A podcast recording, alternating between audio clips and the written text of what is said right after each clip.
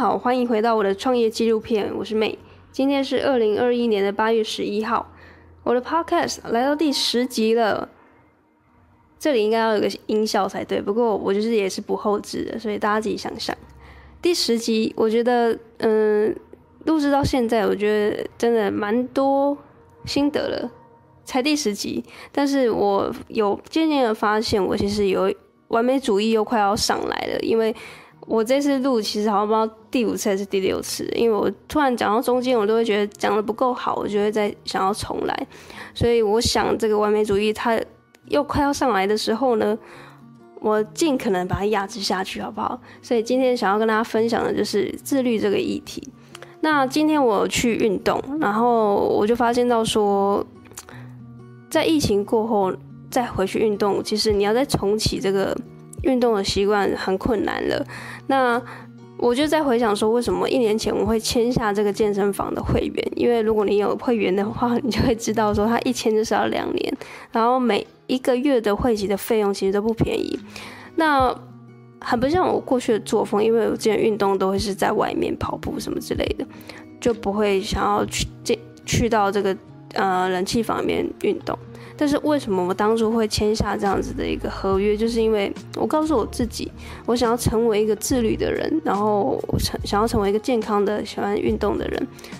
那如果你有看过这个《原子习惯》这本书的话呢，其实你就会知道说，这个部分的操作就是你要去改变你的身份认同，去告诉你自己说，你就是原本就是喜欢运动的人，你才会改变你的习惯，从原本不喜欢运动改成。渐渐的喜欢爱上运动，那当初我就是用了这样的一个操作，我就想说啊，我钱花下去了，就一定会啊、成为那样子的人，因为再怎么样，我我还挑了一个健身房离我家比较近的，这样子我可以降低这个阻碍。但是想当然尔，中间会有点怠惰，就像现在疫情的关系，有两三个月没有回去健身房，没有那样的环境的。之后呢，我在家里也真的很少运动，所以我就在思考自律这件事情到底要怎么去启动，才有办法发自内心的成为一个自律的人。那今天这期节目就想要跟大家一起聊聊自律到底错了吗？还有自律这样错误的自律好可怕。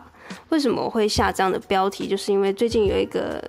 娜娜 Q 的影片，不晓得你有没有看过？他是一个 YouTuber，然后他拍了一个类似 Vlog 的影片，就是在描述他一整天的呃工作的一个样态。然后呢，那个影片一出来，就得到了爆炸性的两面性的一个评价，就对了。那我其实不意外，但是同时又为这个娜娜 Q 感觉到有点。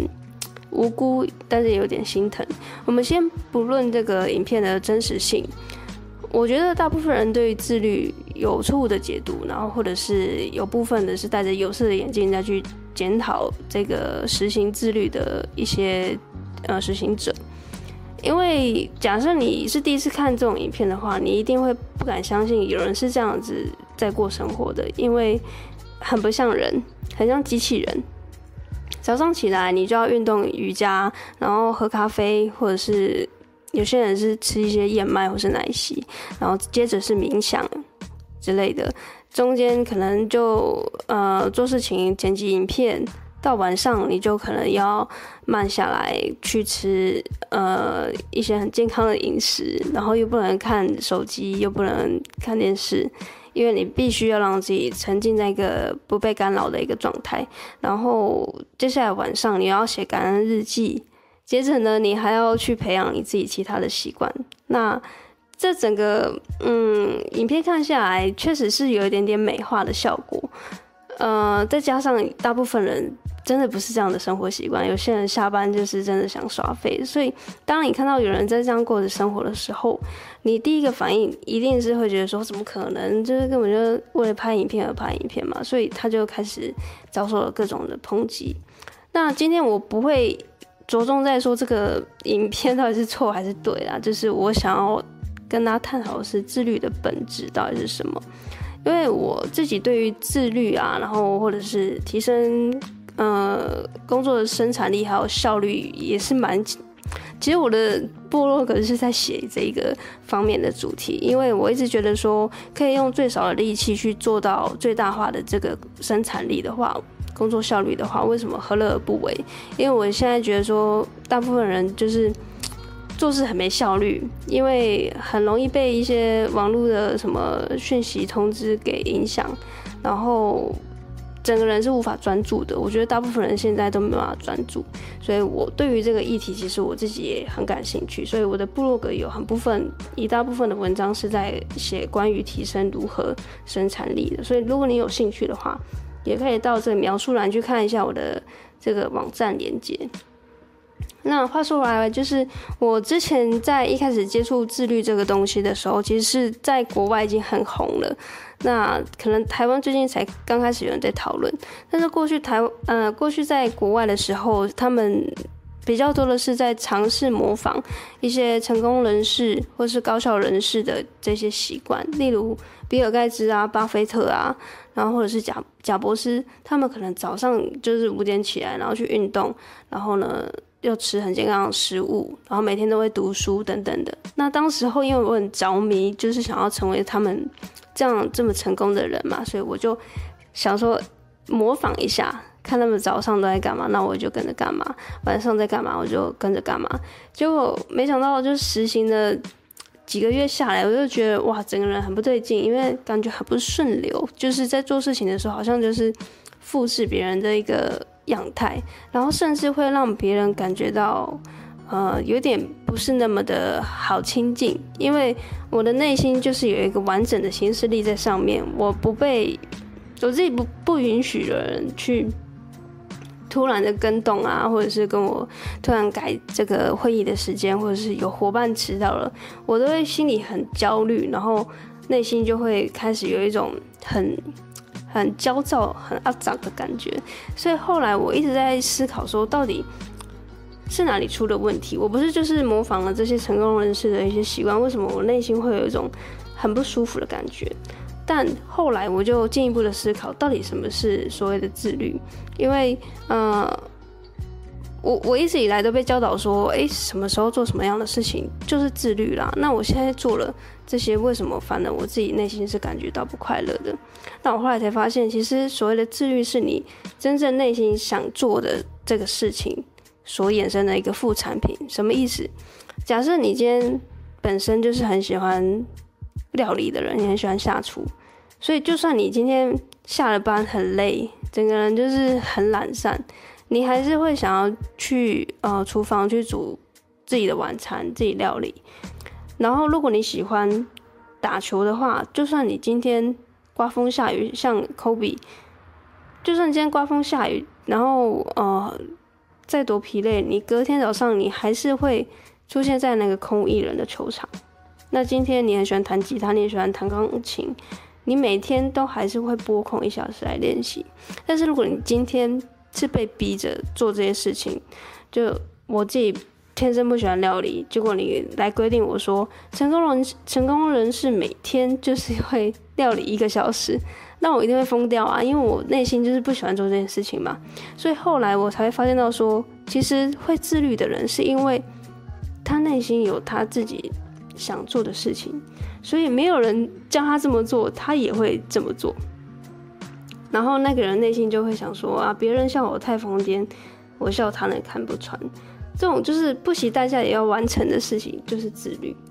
所以不要再。嗯、跟我一样，过去一昧的去模仿成功人士的一些法则，说啊，每天就是要运动啊，每天就是要干嘛，然后做什么样的事情才是成功？这件事情也许可以帮助你，